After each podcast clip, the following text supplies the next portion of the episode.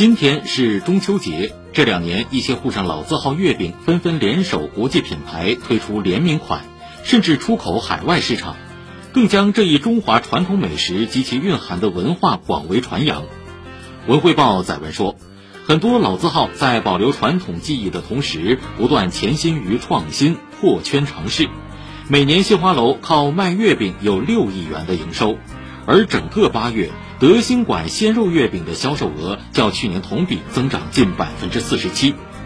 月饼破圈引流的不仅是年轻人，还有生活工作在这座国际化大都市里的外国人。